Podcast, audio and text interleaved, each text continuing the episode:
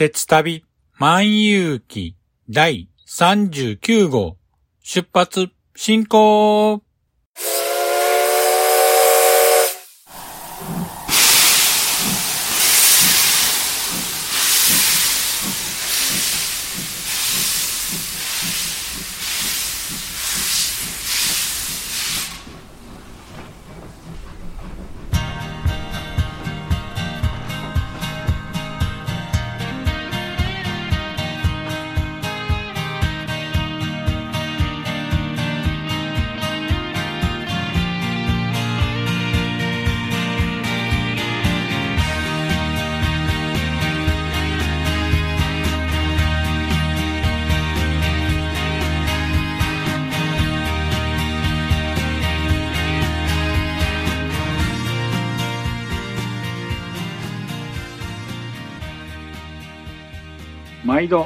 乗車ありがとうございます。鉄旅万有記は鉄道と旅好きのしんちゃんが鉄旅についてゆるーく語るポッドキャスト番組です。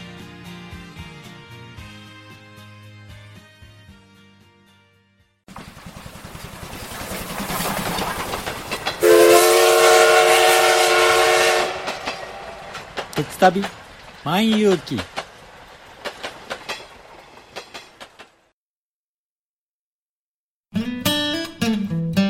スモールパッキングコンフォートなオートバイキャンプ道具あります。北海道夕張快速旅団の近況などをご報告。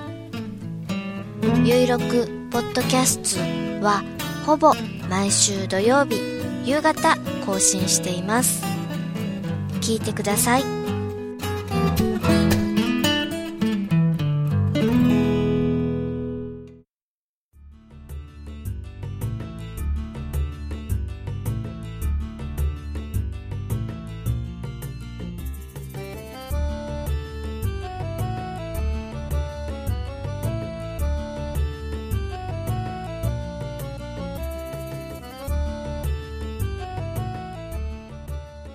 皆さん、こんにちは。鉄旅万有記パーソナリティを務めさせていただきます。しんちゃんと申します。よろしくお願いします。早いもので、もう3月も終わろうとしています。1月は行く、2月は逃げる、3月は去ると言いますけども、ほんと、この3ヶ月間は、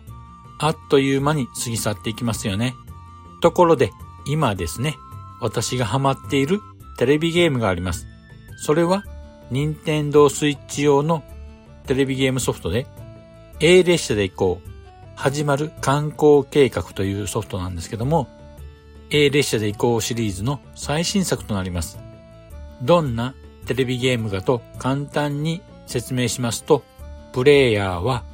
鉄道会社の社長になり、鉄道を伸ばしながら都市開発を進めていくシミュレーションゲームです。鉄路を引いて列車を走らせ、街がどんどん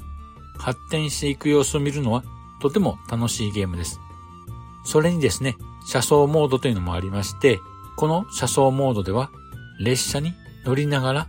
自分が作った街を眺めながら進んでいくというものです。さらにですね、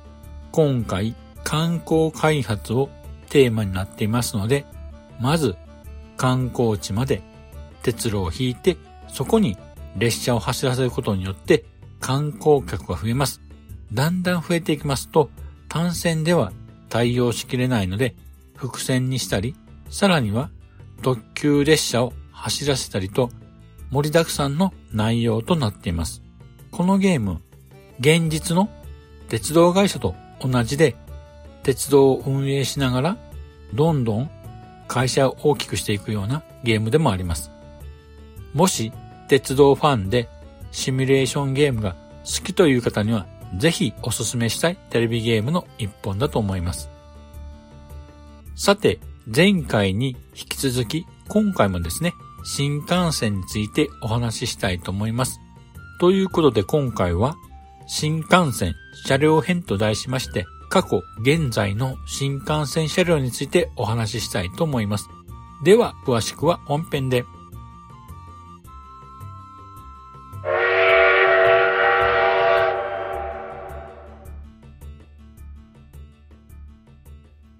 では、本編です。前回からの続きで、今回も新幹線をテーマにお話ししたいと思います。今回は新幹線車両編と題しましてお話ししたいと思います。では、早速、歴代の新幹線車両についてお話ししたいと思います。では、まず最初は、ゼロ系新幹線からお話ししたいと思います。世界で初めて200キロ以上で営業運転をした我が国の誇る高速鉄道であり、すべての新幹線車両の祖でもあります。1964年、昭和39年に開業し、東海道新幹線当初から2008年、平成20年の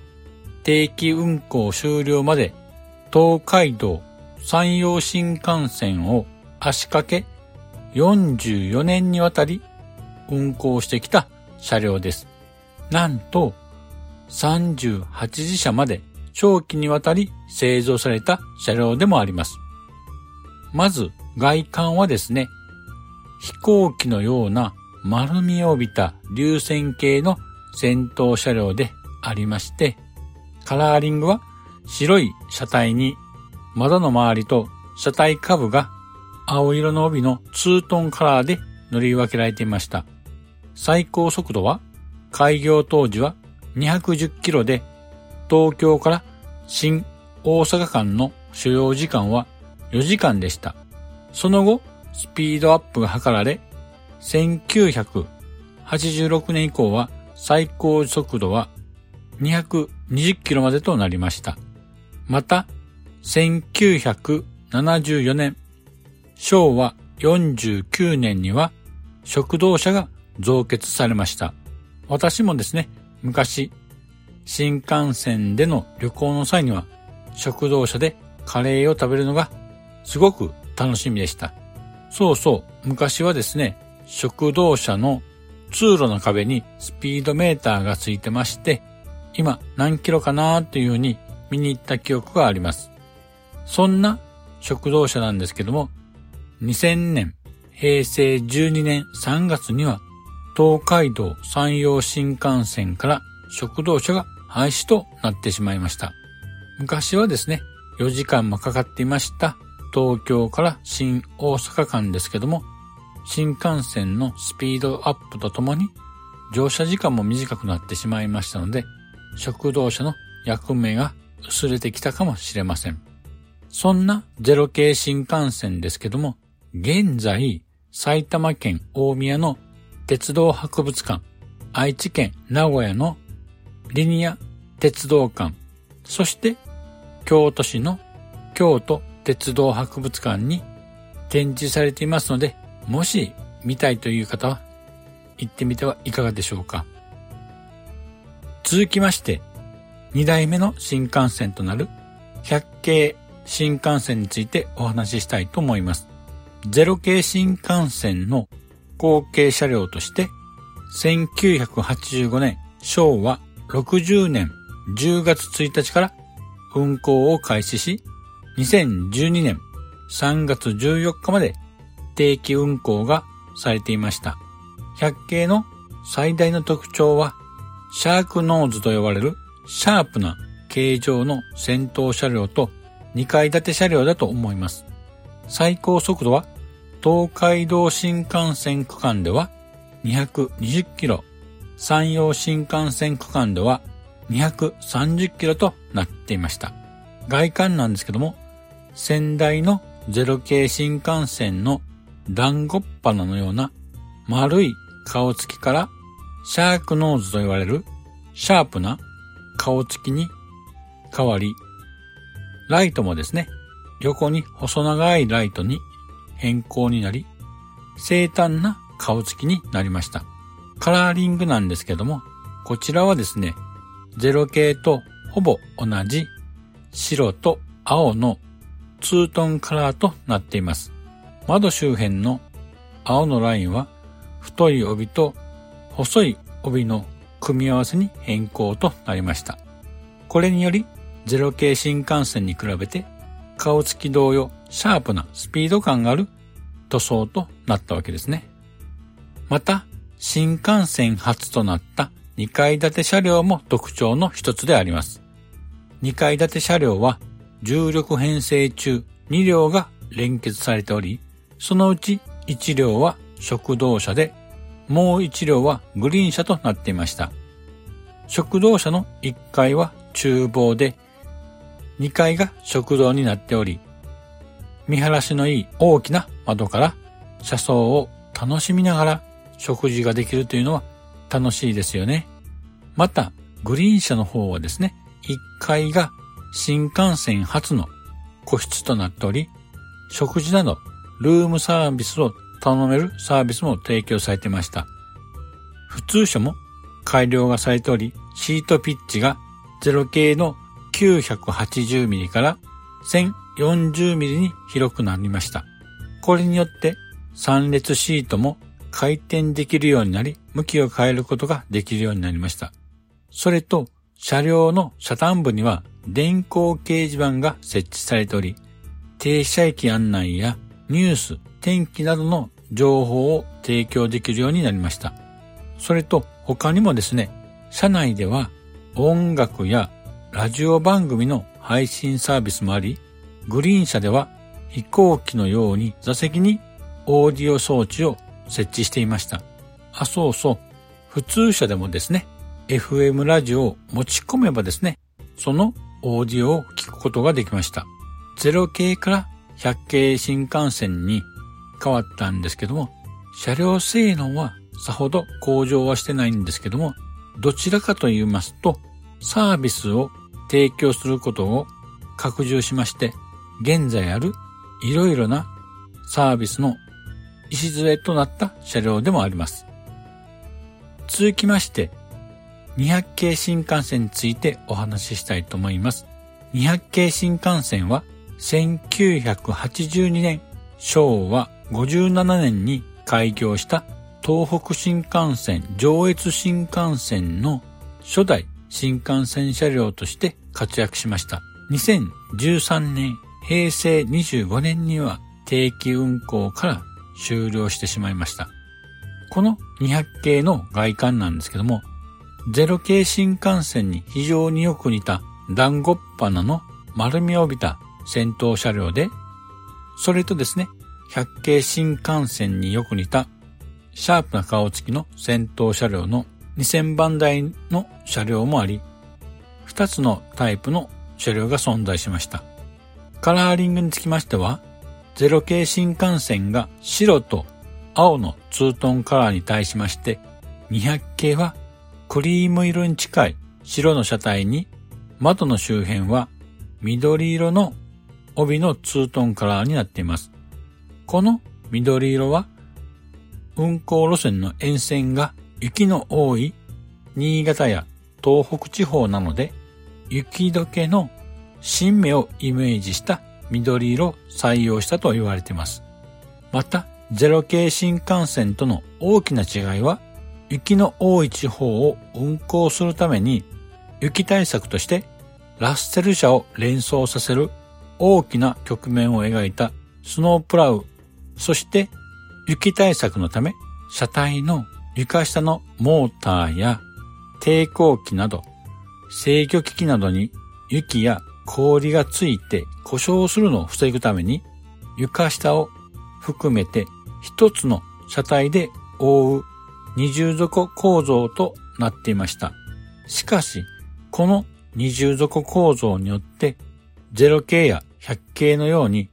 鋼鉄製の車両では重量が重くなるため、初めてアルミ合金製となりました。そういった面でも0系や100系よりも進化した車両と言えるでしょう。続きまして、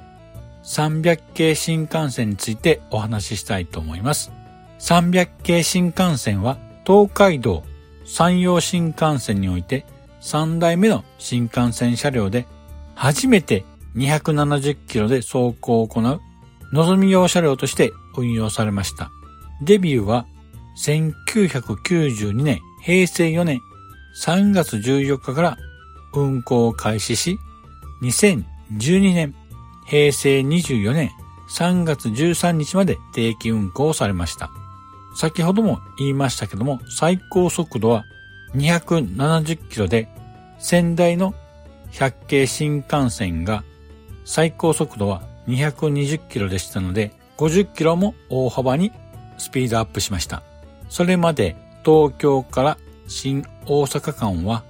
3時間近くかかっていたんですけども、この300系新幹線の登場により2時間半へと30分も短縮されました。この300系新幹線は車両の軽量化のために東海道山陽新幹線では初めてアルミニウム合金を使用した車両となりました。これにより重力量編成の重量は0系は1000トン弱、100系でも約850トンだったのに対して、なんと300系は710トンにまで抑えることができました。車体だけでなく、座席もですね、100系では1席あたり28キロあったんですけども、300系では12キロまで半分以下に軽量化しました。この徹底した軽量化により270キロというスピードアップを図ることができました。そして外観なんですけども空気抵抗を減らすため車体の断面積を小さくしました。車高はですね、先代の100系よりも40センチも低くなりました。そうですね。私が初めて300系を見た時にも感じたのは100系に比べまして運転台、運転席ですね、が低くなったなという印象を受けました。また、先頭車両の形状なんですけども、走行時の空力音を軽減するために、運転台の周辺は緩やかにカーブを描くようにスカート部分と一体化しており、まるで鉄仮面のような顔つきになってました。さらにパンタグラフの数を減らして大きなカバーを設置することにより騒音を低減させるように改良が加えられていました。それとカラーリングにつきましては東海道山陽新幹線の伝統的な白と青のツートンカラーなんですけども車体の白地にですね側面の窓の下にですね青色の2本の帯になっていました。この青色の帯なんですけども、上が細くて下が太い帯となっていました。それと残念なことに0系、100系では食堂車やビュッフェ、カフェテリアなどがありましたが、300系では残念ながらなくなってしまいました。0系、100系から大きくスピードアップした300系新幹線ですけども、現在名古屋市のリニア鉄道館にて展示されていますので、ぜひ見たい方は足を運んでみてはいかがでしょうか。続きまして、400系新幹線です。400系新幹線は山形新幹線用に開発された車両なんですけども、この車両は新幹線の名前がついていますけども、前回もお話ししましたが、山形新幹線は実際には新幹線ではなく在来線を改良した新幹線と在来線の直通で運行できるミニ新幹線となっています。ですので、改めて別枠でお話ししたいと思いますので、今回は割愛させていただきます。続きまして、500系新幹線についてお話ししたいと思います。500系新幹線は JR 西日本が自社路線である山陽新幹線でさらなるスピードアップを目指して開発した車両であります。デビューは1997年平成9年3月22日から新大阪博多間の望みとして運行を開始しました。その後、1997年11月29日からは東海道新幹線区間でも運用が開始されました。その後ですね、新型車両の登場とともに段階的に本数を減らしていき、2010年、平成22年2月28日ののぞみ29号東京博多間をもって、のぞみとしての東海道新幹線区間での定期運行から引退となってしまいました。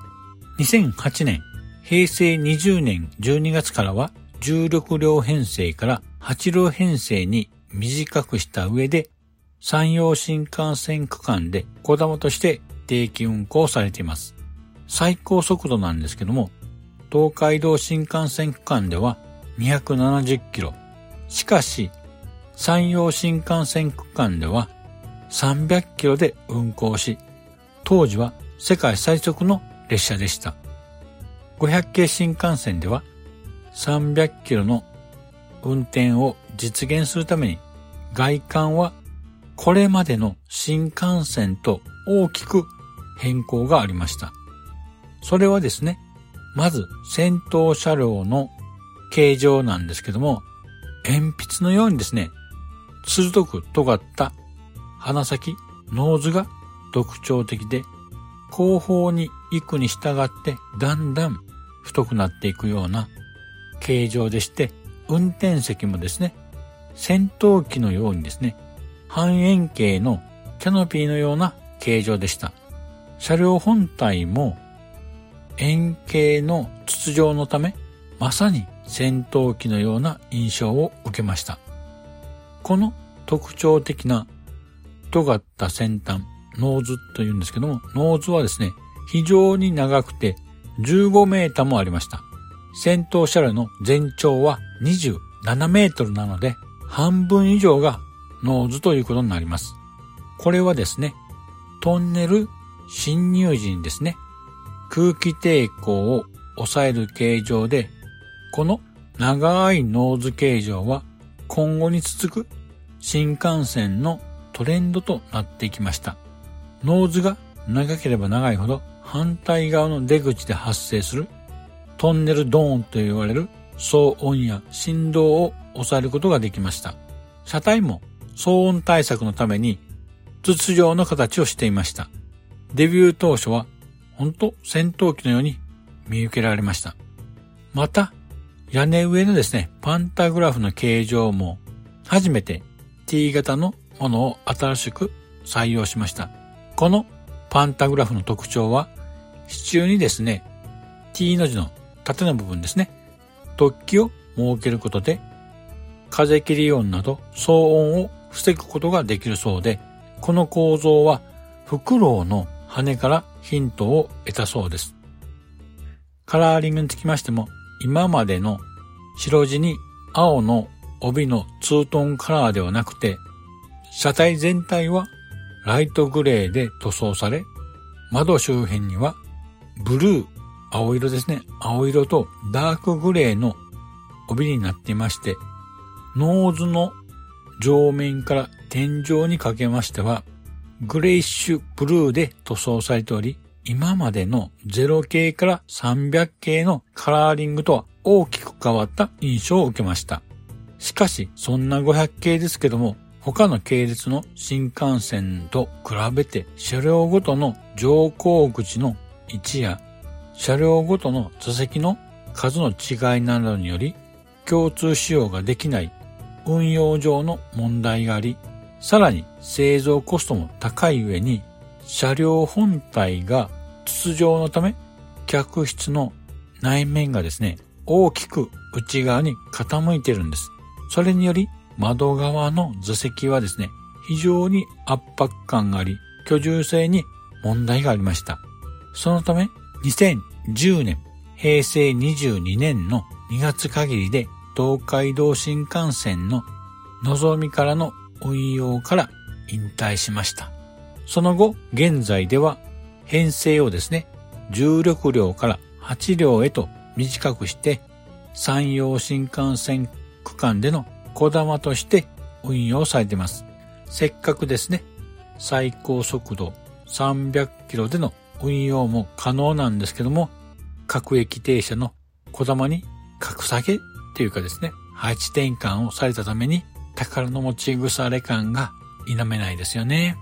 こんな異端児500系新幹線ですけども、今でも人気のある車両のため各種イベント列車としても活躍しています。例えばですね、2015年から2018年まではアニメの新世紀エヴァンゲリオンとコラボしまして、エヴァ新幹線として新大阪博多間を運行していました。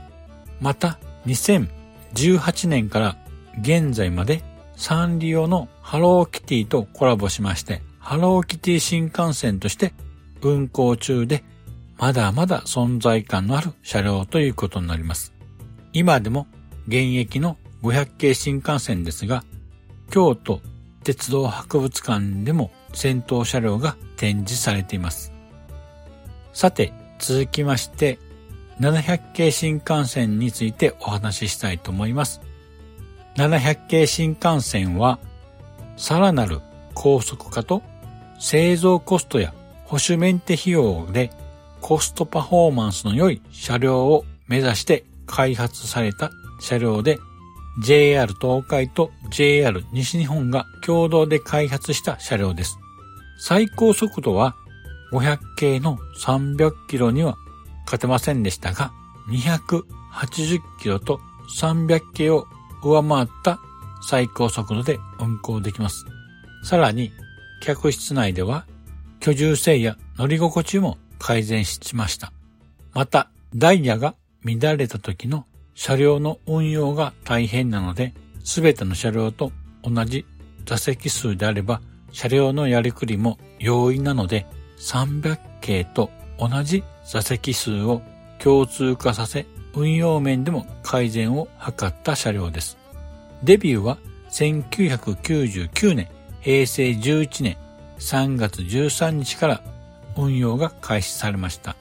最高速度は東海道新幹線区間で270キロ、山陽新幹線区間では285キロとなっています。そして外観なんですけども、先頭車両は長い鼻先、ノーズと下膨れのような顔が特徴的で、まるで珍獣の鴨の橋のような形状となっています。この鴨の橋を連想させる700系の独特の先頭形状は、正式名称はエアロストリームと言いまして、これはですね、新幹線がトンネルへ侵入時に発生する空気抵抗、トンネルドーンこと微気圧波を低減させる働きがあるそうです。さらに、この形状は最後尾での微行動と呼ばれる横揺れを抑える働きもあるそうです。外見のユニークな先頭車両形状以外にも、車両の左右振動の低減を図るため、セミアクティブ精神装置システムや車両間を連結して前後左右の動きを安定化させる車体間ダンパーなど至るところに乗り心地の改善を目的とした工夫が施されています。また、車内もですね、空調の吹き出し口を荷物棚の下に設けるなどして天井の高さを確保するなど、居住性も大幅に向上しました。さて、カラーリングなんですけども、300系までと同じく、伝統の白と青のツートンカラーなんですけども、車体全体の白地に側面の窓の下にですね、青色の2本の帯となっています。この青色の帯なんですけども、300系とは反対で上が太くて下が細い帯になっています。この700系新幹線ですけども、すでにデビューから20年が経っており、昨年2020年、令和2年3月13日で東海道新幹線区間での定期運行が終了してしまいました。しかし、山陽新幹線区間ではまだまだ現役で現在も子供として運用されています。さて、続きまして N700 系新幹線についてお話ししたいと思います。N700 系新幹線は東海道山陽新幹線における現在の主力車両で700系の改良型の車両となっています。デビューは2007年7月1日から運用を開始しました。700系をベースにさらなる高速性、快適性、環境性能の向上を目指して開発した車両となっています。最高速度は東海道新幹線間では285キロ、山陽新幹線間では300キロとなっています。また、2011月、3月に開業しました九州新幹線間では260キロとなっています。ゼロ系直径の車両としましては初めて最高速度300キロでの営業運転を実現した車両でもあります。この N700 系の N は New や Next の意味だそうです。そして外観なんですけども、特徴は先頭車両のやはりノーズ、鼻ですね。700系と大きく変わりまして、700系が鴨の橋のような下膨れの形状から N700 系では鳥が両翼を大きく広げたような形のエアロダブルウィングという形状になりました。外観以外でもですね、カーブでは遠心力で乗り心地が悪くなるため、通常は速度を落とさなければなりませんが、N700 系は車体を内側に少し傾けて遠心力を抑える装置を搭載しています。他にも車両と車両の間にある隙間をですね、ホロで完全に覆い、すべての車両にセミアクティブサスペンションを搭載するなど、乗り心地改善や騒音、振動の軽減を図られた工夫が施されています。また、サービス面では乗客のニーズというかですね、時代の変化に応える形で、コンセントがグリーン車の全席と普通車の窓側並びに最前列、最後尾列の座席に設置されました。さらに東海道新幹線区間では2009年平成21年春から公衆無線 LAN サービスも提供を開始しました。それとセキュリティ対策としまして、乗降口のドアの上部とですね、運転室の出入り口に防犯カメラを設置することとなりました。それとですね、分煙が話題になるようになってから、とうとう喫煙者がなくなってしまいました。代わりにですね、喫煙ルームなどが一部の車両に設置されました。カラーリングにつきましては、700系と同じく白と青地のツートンカラーなんですけども、車体全体の白地にですね、側面の窓の下にですね、青色の帯2本が配置される形となっています。そしてですね、2013年、平成25年の2月からは改良型の N700A 系の運用が開始されました。N700A 系は2013年平成25年から東海道山陽新幹線で運用が開始されました。N700 系の改良型車両ということもあり、N700 系と外観はほぼ同じで大きな変化は見受けられません。どちらかというとですね、システムなど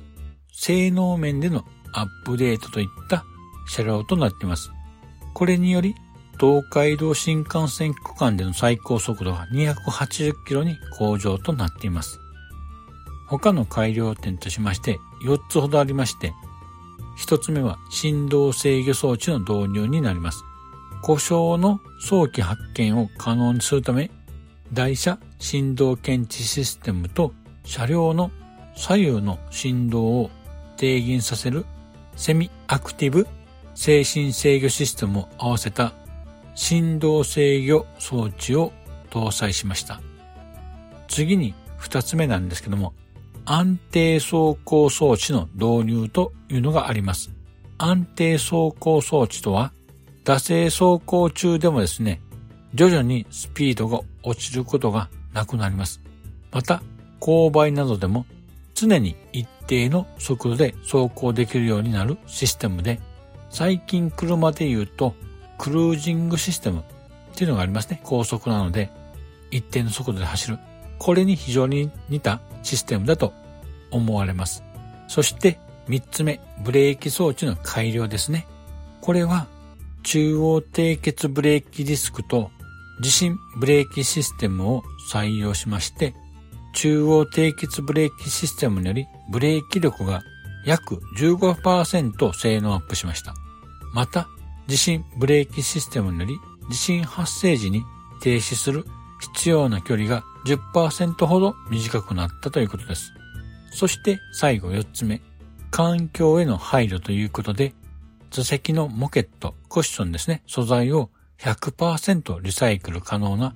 ポリエステルに変更しました。また、デッキやトイレの照明にも LED を採用し、高調機能を持たせたことにより、照明の電力消費が N700 系よりも約20%ほど削減できたそうです。ちなみに N700A 系の A は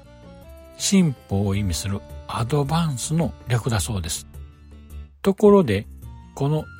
N700A 系なんですけども、側面にですね、N700A のロゴが描かれてるんですけども、この A がですね、大きな車両と小さい車両の2パターンがありまして、A が大きい車両は最初から N700A 系として製造された車両で、A が小さい車両は N700 系を改造して A 化された車両を表しています。鉄道ファンの間ではこの差をラージ A とスモール A と言われています。性能的な違いなんですけども、改造車のスモール A の方には台車振動検知システムが搭載されていません。東海道新幹線区間ではすでに全ての車両がラージ A またはスモール A になっていますけども、山陽新幹線区間ではまだ全ての車両がラージ A、スモール A 化とはなっていません。そして続きましては N700S 系の新幹線のお話となります。この N700S 系なんですけども、昨年の2020年、平成2年7月1日から運用を開始した最新型の車両となります。最高速度は東海道新幹線区間では280キロ、山陽新幹線区間では300キロとなっています。N700S 系新幹線は JR 東海が単独で開発した車両となっています。ちなみに名前の N700S 系の S は英語で最高の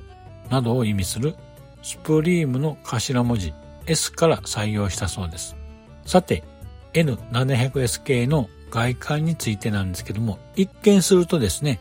先代の N 700系列と非常によく似ていますが、ところどころ違いがあります。例えば変わったのが先頭車両の形状で N700 系、N700A 系のエアロダブルウィング系を進化させた左右の両サイドにエッジを立てたデュアルスプリームウィング形という形状に進化しました。これにより走行風を整流し、トンネル突入時の微気圧波、車両騒音、走行抵抗を軽減させて、さらには最後尾車両の動揺を軽減させる働きがあるそうです。また、前哨とも2割ほど大きくなり、運転手からの視認性も向上したそうです。カラーリングにつきましては N700 系とほぼ同じで、車体全体の白地に側面の窓の下には青色2本の帯のツートンカラーとなっています。それとですね、青いラインは運転席の窓下まで伸びていまして、青いラインを1本付け加えた形になり、アルファベットの S を表現しているそうです。N700S 系の進化はですね、外観よりも性能やサービス面での向上が主となっています。例えば性能面では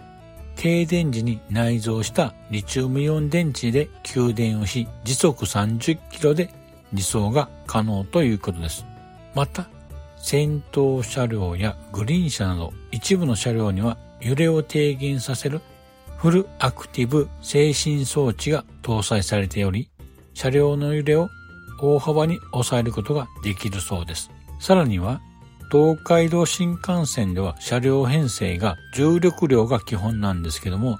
制御装置を小型化や置き方の工夫により、6両や8両、また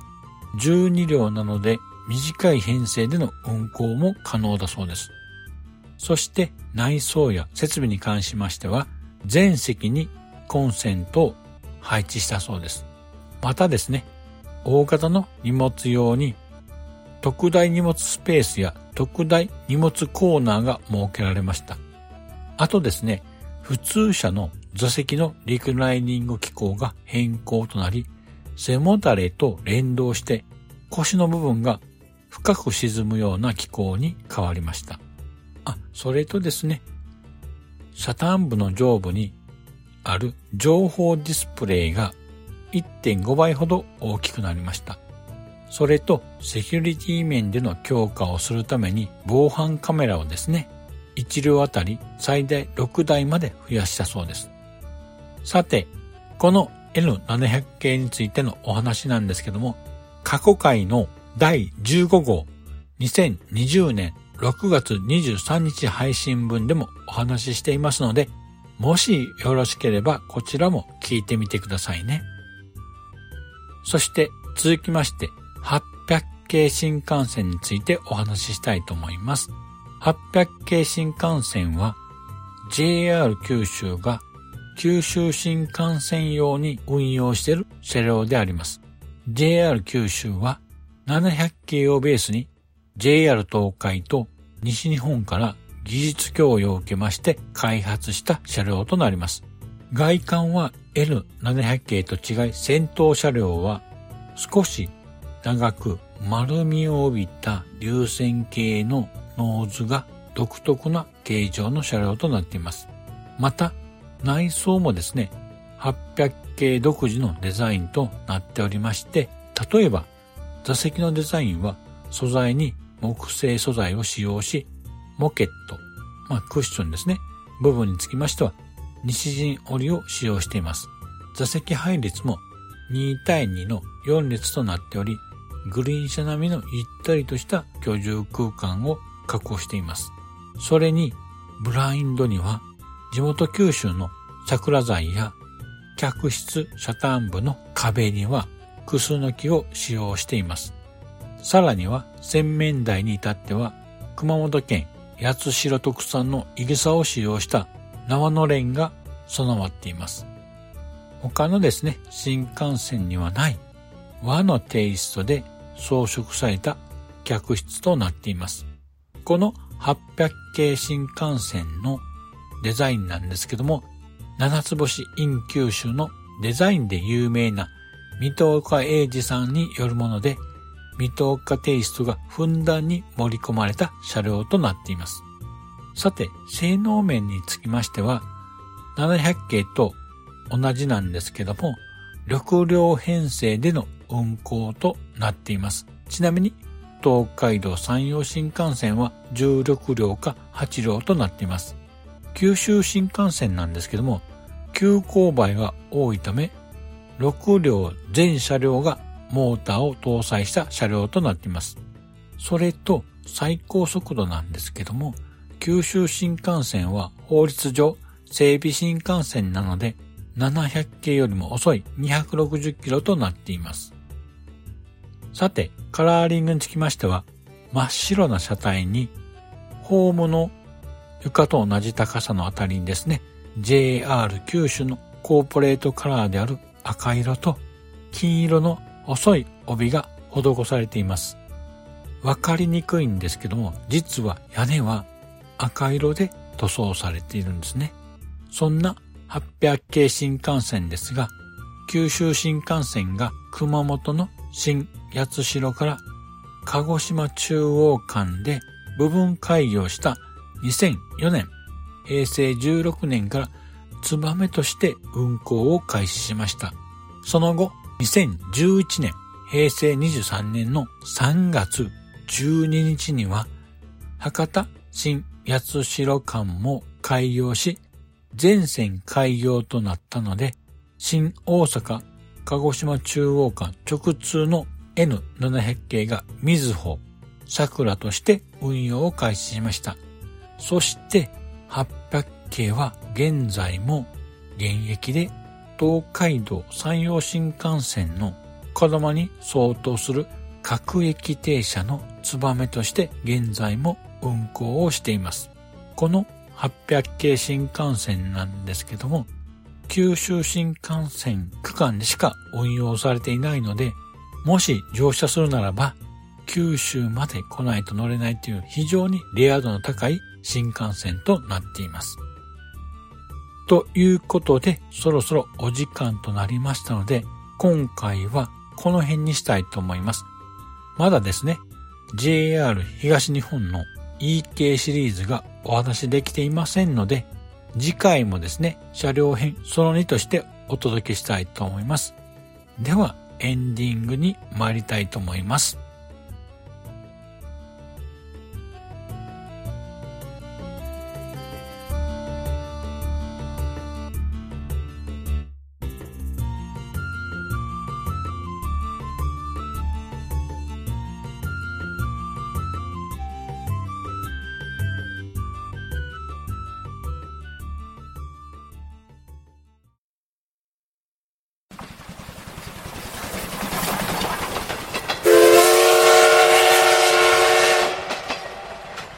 旅万有記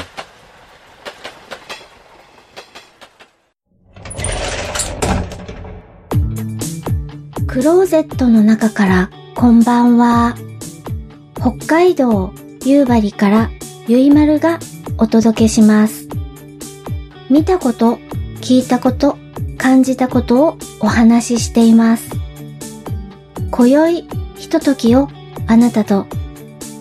夜のゆいろく聞いてください。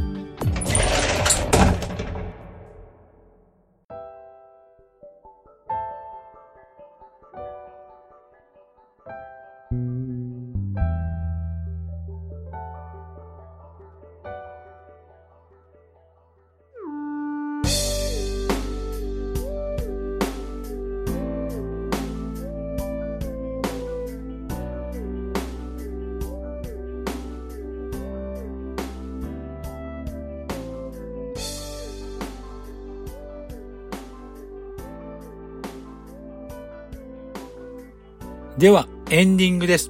今回の新幹線車両編のお話はいかがでしたでしょうか？リスナーの皆さんが好きな新幹線車両はあったでしょうか？私はですね、好きな車両は0系と500系なんですね。0系は初めて乗った時の感動が今でも忘れられません。窓から見える景色が飛んでいくようでびっくりした記憶があります。それと500系なんですけども、こちらはですね、見た目が超かっこいいんですね。その戦闘機のような顔つきは新幹線界ナンバーワンのイケメンだと思います。500系はまだまだ現役の列車ですけども、現在、京都鉄道博物館に戦闘車両が展示されていますので、ぜひ間近で見て、そのかっこよさを皆さんにも見ていただきたいと思います。さてと、今回1回で全ての新幹線車両を紹介することができなかったので、次回も引き続き新幹線車両その2をお話ししたいと思います。ぜひお楽しみに。ところで、前回紹介しました、ポッドキャスターのゆいまるさんの番組、夜のゆいろくにて、鉄旅万有機の番組 CM を流していただくことになりました。夜の有力につきましては、また番組情報にリンクを貼っておきますので、もしよろしかったら聞いてみてはいかがでしょうか。さて、番組では皆様のご意見やご感想をお待ちしています。Apple Podcast のレビュー欄や、鉄旅万有機のブログのコメント欄、また、Twitter に、ハッシュタグ、鉄マン、漢字の鉄にひらがなでマンとつけてツイートしていただければ番組内で紹介したいと思います。さて、今回はこれにて終了したいと思います。では次回をお楽しみに。失礼いたします。あほい長